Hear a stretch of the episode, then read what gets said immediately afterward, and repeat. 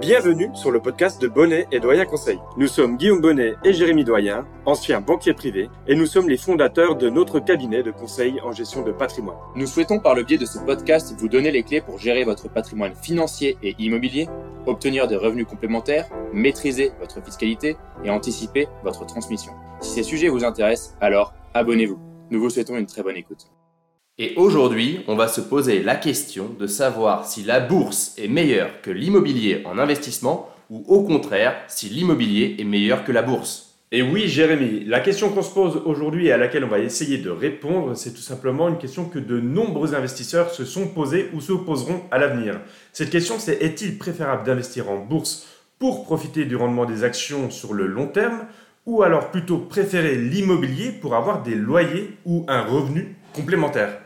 Tout à fait Guillaume. Nous allons comparer ici donc les avantages et les inconvénients de chaque solution. On va s'arrêter par critères. Voici l'ensemble des critères qu'on va analyser. La liquidité, la facilité d'accès, la gestion, le rendement, l'effet de levier, le risque et enfin la fiscalité. Et on commence directement par ce premier critère. Jérémy, qu'est-ce qui est le plus liquide entre l'investissement en bourse ou euh, l'immobilier pour un investisseur? Ben Déjà, je vais rappeler ce que c'est que la notion de liquidité. La notion de liquidité, c'est de pouvoir récupérer son argent le plus rapidement possible, c'est-à-dire de pouvoir vendre un bien immobilier ou vendre des actions. La réponse est toute trouvée à cette question. Il est bien plus simple de vendre une action que de vendre un bien immobilier. La plupart du temps, dans l'immobilier, pour vendre, il faut en moyenne 3 mois. Sachez qu'en 2023, ce délai s'est fortement allongé. On est plutôt en moyenne sur un délai entre 4 et 6 mois et non plus de 3 mois. Pour une action, le délai, il est d'une seconde et encore moins.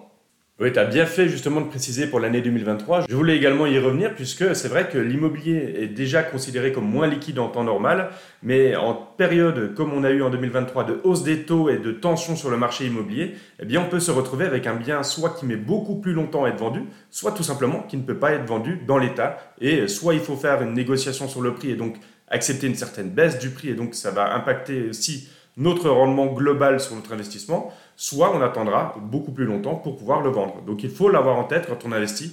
La liquidité, c'est un petit avantage déjà pour les actions, mais heureusement, il y a de nombreux autres critères qui vont pouvoir égaliser au niveau de ce match. Et également pour compléter, euh, pour ceux qui nous écouteraient, effectivement, quand on investit dans l'immobilier, on peut investir dans l'immobilier en direct ou de manière indirecte par le biais de SCPI, de SCI, d'OPCI, d'organismes de placement collectif en immobilier, de sociétés civiles immobilières.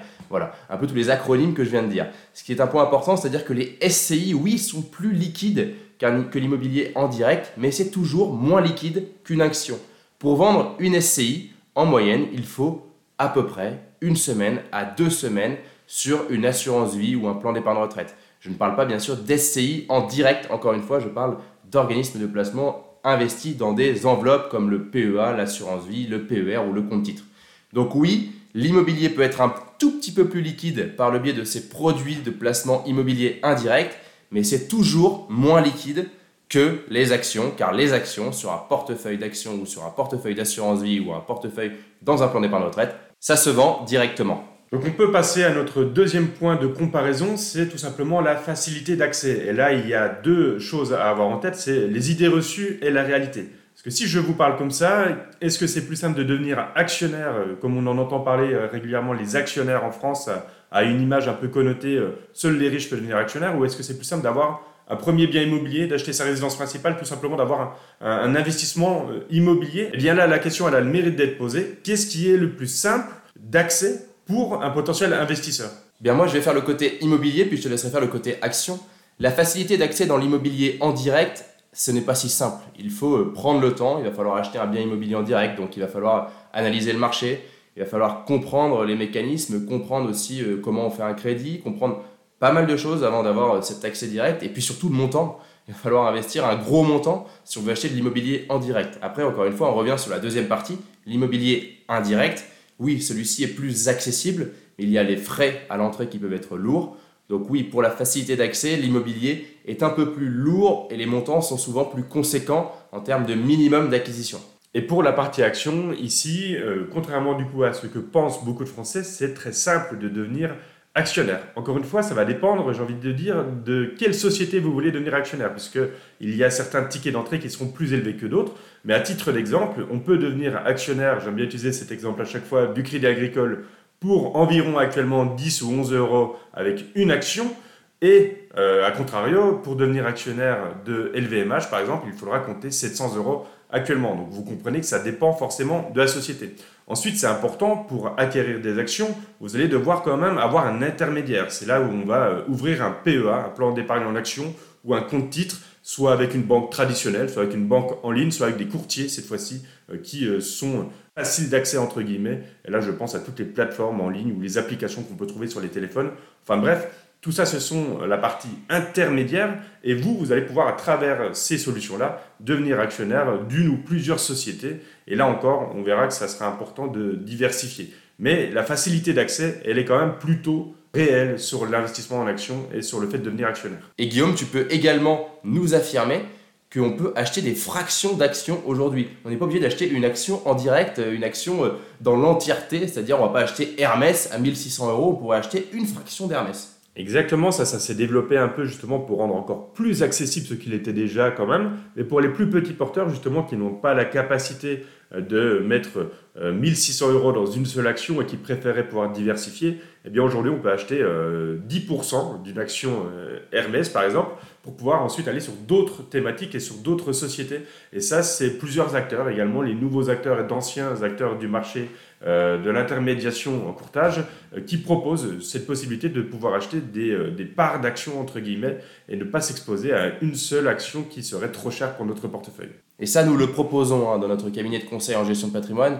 Nous travaillons avec des assureurs qui nous permettent hein, de faire ce fractionnement d'actions.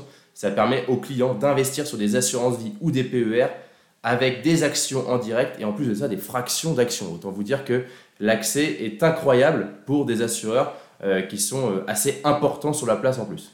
Exactement. Allez, on en vient au troisième critère qui là va être très simple à départager, la gestion d'un bien immobilier ou la gestion tout simplement d'une action en direct. Lequel est le plus simple, Guillaume? Eh bien, là, je pense que tout le monde s'en doute, la gestion d'un bien immobilier, on n'est pas dans un euh, monde magique où on devient rentier sans effort. Ici, pour gérer un bien, il va y avoir pas mal de gestion. Vous le comprenez, vous êtes dans le, vrai monde. Hein. Il y a un vrai locataire qui va être dans votre euh, logement si vous êtes sur un, investissement en direct et sans, sans être passé par une SCPI ou une SCI, encore une fois.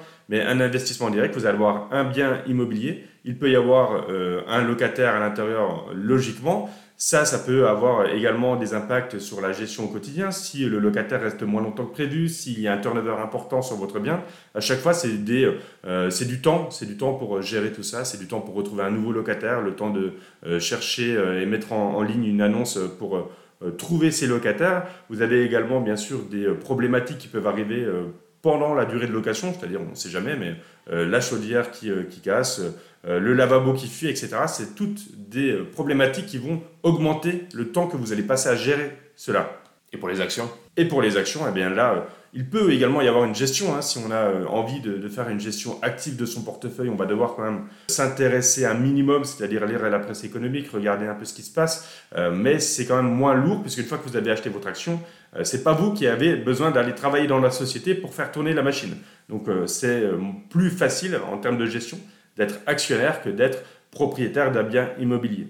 Point important, le match serait égal, par contre, cette fois-ci, si on parle d'SCPI ou d'SCI, car on investit dans des sociétés qui elles-mêmes font le travail que vient de dire Guillaume. Donc oui, la SCPI VS une action en direct, c'est la même gestion, c'est-à-dire qu'on n'a rien à faire, si ce n'est s'intéresser au placement, vérifier que tout va bien, c'est un peu la même gestion, c'est-à-dire euh, on s'intéresse et on peut même transmettre cette gestion à des conseillers en gestion de patrimoine et éviter d'avoir encore plus de temps à y passer.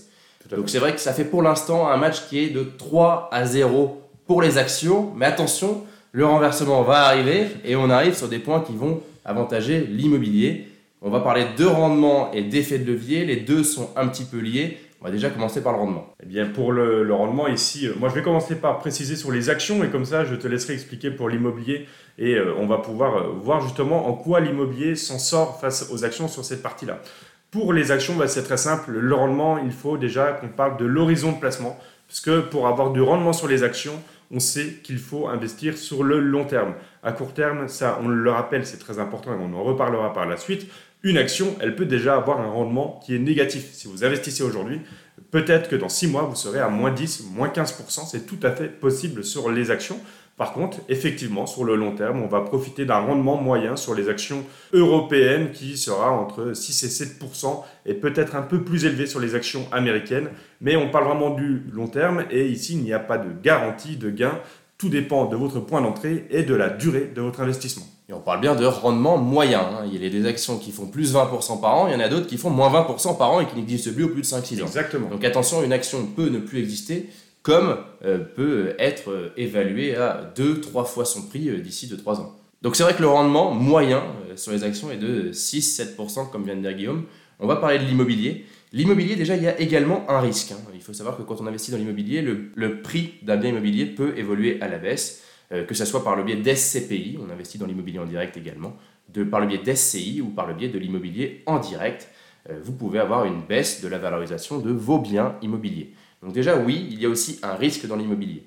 Le rendement moyen d'un investissement immobilier, il est plutôt de 4 à 6%. Vous allez me dire, bah, c'est du coup moins que les actions. Mais là, il y a un intérêt à l'immobilier, c'est de le faire par l'effet de levier. Et donc, on va lier le deuxième euh, critère qu'on voulait évaluer, donc c'est le cinquième critère au global, qui est l'effet de levier. L'effet de levier pour l'immobilier locatif permet d'investir dans l'immobilier sans avoir l'argent pour le faire. Alors que pour investir sur des actions, on peut utiliser également l'effet de levier sur les actions, mais pour investir, il faut avoir du cash sur les actions. Au contraire d'un investissement dans l'immobilier où on peut emprunter auprès de la banque. Et quand on emprunte auprès de la banque, on va multiplier le rendement. Et donc oui, le rendement est meilleur dans l'immobilier si on utilise l'effet de levier. Si au contraire, on n'utilise pas l'effet de levier, le rendement est meilleur sur les actions. Je parle bien ici de rendement moyen, qu'on soit d'accord. Et ça, ça peut intéresser justement euh, nos auditeurs hein, qui se posent la question d'investir dans l'immobilier quand on a beaucoup de liquidités. Est-ce qu'il faut le faire ou est-ce qu'il faut plutôt préférer justement des placements qui vont être plus liquides, plus faciles d'accès avec une gestion euh, moins prenante? Eh bien, on y répond en quelque sorte sur cette partie-là. Le rendement de l'immobilier est décuplé par l'utilisation de l'effet levier. Si par contre, pour 100 000 euros donnés qui sont de toute façon déjà présents dans le patrimoine d'un client, euh, on se pose la question, peut-être que sur un investissement de long terme, il est bien plus intéressant d'aller sur des actions qui demanderont moins de gestion, qui apporteront un meilleur rendement. Par contre, le même cas avec quelqu'un qui a 100 000 euros et quelqu'un qui a zéro, eh bien, celui qui a zéro pourra utiliser euh, sa capacité d'emprunt pour emprunter les 100 000 euros et aller sur l'immobilier avec un locataire qui lui versera des loyers qui permettront de rembourser tout ou partie de son emprunt et au final, il se retrouve avec un patrimoine sans avoir eu un effort d'épargne de son côté trop important ou alors pas du tout d'effort d'épargne s'il a vraiment bien géré son investissement immobilier et peut-être avant l'année 2022. Et j'ai envie qu'on parle quand même de l'effet de levier dans les actions parce que ça existe également. Euh, ce n'est pas le même principe. On peut faire un effet de levier dans les actions, c'est-à-dire qu'on peut euh, investir avec un multiplicateur. Si, euh, si la performance est de plus 2% de notre investissement et qu'on a pris un effet de levier de 2, on fera une performance de plus 4. Attention, le contraire est également valable. Vous faites une performance de moins 2, vous allez faire donc moins 4. On aller jusqu'à des, effets de levier qui sont monstrueux. Hein. On peut choisir des effets de levier à 25 par exemple, et donc si on fait une performance de plus 2, vous allez faire plus 50. Le contraire est également valable. Moins 2 est égal à moins 50. Je veux juste dire que ici, l'effet de levier n'est pas exactement le même que dans l'immobilier on parle d'un effet de levier où il faut déjà du cash pour investir, c'est-à-dire qu'on va mettre un montant d'argent. Et ce montant-là aura une performance avec un effet de levier dessus. On ne parle pas du même effet de levier.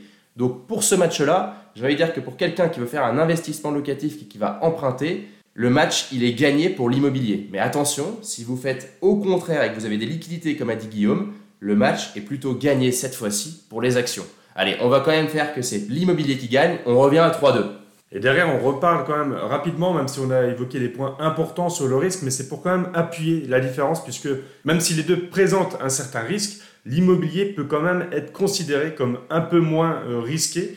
Ici, ça va dépendre, surtout pour l'immobilier, j'ai envie de dire, de l'emplacement finalement. Parce qu'un bien qui est très bien situé dans une ville, il a un risque un peu moindre de voir sa valorisation euh, baisser drastiquement. Ça ne veut pas dire qu'il ne peut pas faire euh, moins, moins 3, moins 5% selon les conditions de marché. Par contre, on est entre guillemets protégé puisqu'il y aura toujours une demande pour euh, la location et le bien euh, pourra se revendre plutôt facilement dans les villes moyennes, voire les grandes villes françaises si on est bien situé.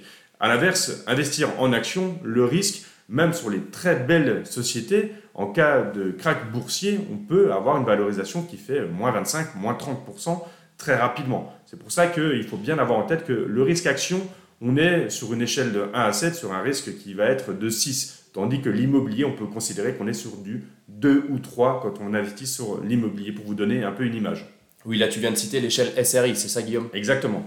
Donc sur cette échelle SRI, ça va de 1 à 7. Les actions sont plutôt considérées sur un risque de 6, comme vient de dire Guillaume, et l'immobilier plutôt un risque de 2 ou 3. Encore une fois, je rappelle que si on investit dans l'immobilier en direct, le risque augmente car vous achetez un seul bien immobilier. Donc il y a un risque de vacances locatives plus grand et un risque sur l'emplacement et sur la valorisation du bien immobilier. Alors que si vous achetez par le biais d'une SCPI ou d'une SCI, effectivement, vous multipliez euh, les euh, investissements par le biais de cette SCPI-là, donc vous maîtrisez le risque et vous le réduisez. Et donc vous arrivez à avoir un risque qui est de 2 ou 3. Donc oui, encore cette fois-ci, c'est l'immobilier qui gagne. Ça fait donc 3 à 3. On arrive à la fiscalité qui va départager ce match. Et la fiscalité, je vais commencer par celle des actions et on terminera par celle de l'immobilier. Les actions, la fiscalité, elle est plutôt euh, très simple quand vous investissez. Ça va dépendre peut-être aussi des enveloppes sur lesquelles vous investissez. Ici, je vais parler très simplement du compte titre pour commencer. Sur le compte titre, la fiscalité sur les gains que vous allez avoir, c'est tout simplement le PFU, le prélèvement forfaitaire unique. Ici, on a 12,8% d'impôts et 17,2% de prélèvements sociaux, ce qui vous fait une fiscalité au global de 30% sur ce que vous allez gagner. On peut améliorer cette fiscalité en allant par exemple sur un PEA, le plan d'épargne en action. Sur ce PEA, vous allez avoir une fiscalité bien plus avantageuse après 5 années de placement. Une fois que vous avez 5 ans et que ça fait 5 ans que votre PEA est ouvert, vous allez supprimer la partie à 12,8% d'impôt. Il restera donc simplement les prélèvements sociaux à 17,2%. Attention, le PEA, on est sur de l'investissement sur des actions européennes seulement. Et pour investir sur des actions, il est également possible d'utiliser d'autres enveloppes comme l'assurance vie ou le plan d'épargne retraite, Guillaume? Oui, exactement. Et d'ailleurs, ça, c'est quelque chose que nous, on peut proposer avec nos assureurs. Investir sur des actions en direct à travers un contrat d'assurance vie ou un contrat PER. Ici, la fiscalité sur l'assurance vie, elle sera également euh, plus avantageuse. On va partir du principe que c'est le PFU avant 8 ans. Et après 8 ans, on est à 17,2% car on a des abattements qui permettent de réduire la fiscalité sur les 12,8%. Le PER, il faudra plutôt échanger avec nous sur un rendez-vous. On vous expliquera tout ça car c'est un peu plus compliqué ça prendrait trop de temps ici pour euh, parler de la fiscalité, mais on est aussi sur le PFU, sur la partie gain, euh, sur la partie investissement en action. Oui, on a une fiscalité qui est avantageuse. On a euh, simplifié ça pour l'assurance vie et le plan d'épargne retraite, mais sachez que c'est également avantageux.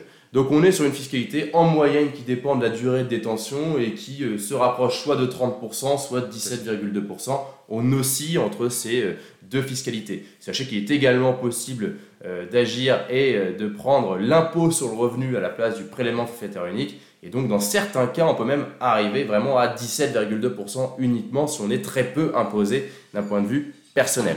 Et pour l'immobilier locatif, c'est très spécifique. Cela va dépendre de votre choix de location. Vous pouvez tout à fait faire une location nue ou une location meublée. Et on peut également utiliser des enveloppes comme la société civile immobilière pour investir dans l'immobilier ou même la SASU, hein, la société par action simplifiée unipersonnelle.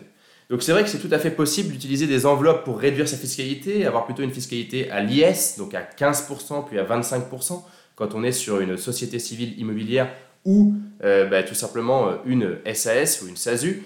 Puis derrière, si on va sur la fiscalité personnelle, qu'on investit dans l'immobilier en direct de manière personnelle, on va avoir une fiscalité qui dépend de la location qu'on fait entre la location nue ou la location meublée. Sachez que c'est assez complexe pour vous dire on peut réduire et maîtriser sa fiscalité quand on fait de la location meublée ou quand on fait de la location nue avec des travaux ou des charges importantes, car on va utiliser le fameux mécanisme du déficit foncier. Il existe également d'autres mécanismes comme le Pinel pour réduire sa fiscalité dans un investissement immobilier, ou comme le Dénormandie.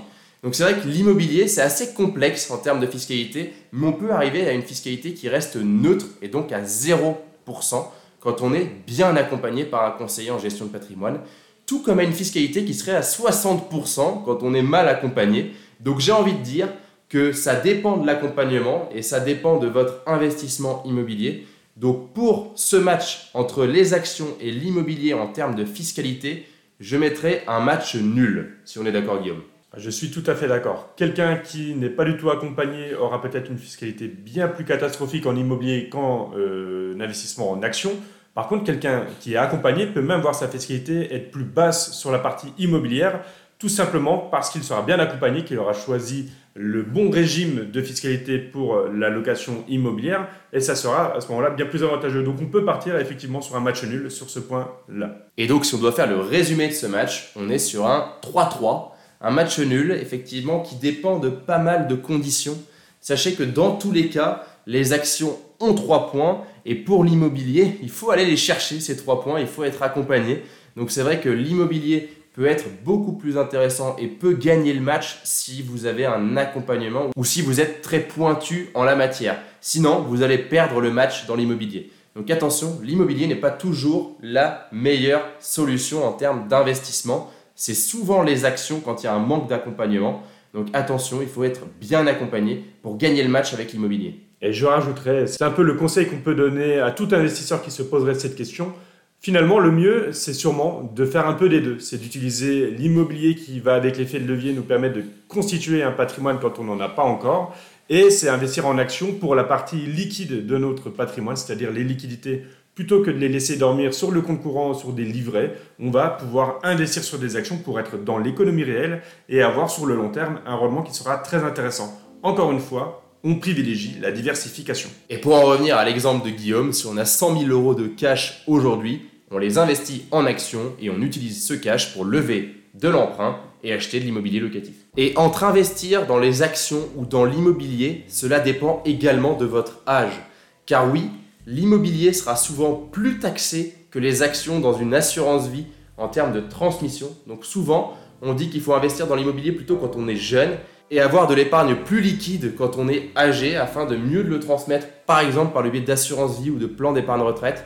Donc oui, l'âge a aussi son importance. Je vous invite à aller écouter le podcast épisode numéro 21, comment investir à 20, 40 et 60 ans, car il est complémentaire à ce podcast. Et si vous avez apprécié nous écouter aujourd'hui avec cet épisode spécial immobilier ou investissement boursier, je vous propose de nous laisser une note 5 étoiles pour nous aider à nous faire connaître et pour continuer à toujours vous proposer de nouveaux contenus. Si vous souhaitez prolonger la discussion, alors vous pouvez directement prendre contact avec nous sur notre site bonnetdoyenconseil.com. C'était Guillaume Bonnet et Jérémy Doyen et nous vous remercions pour votre écoute. À bientôt pour un nouvel épisode.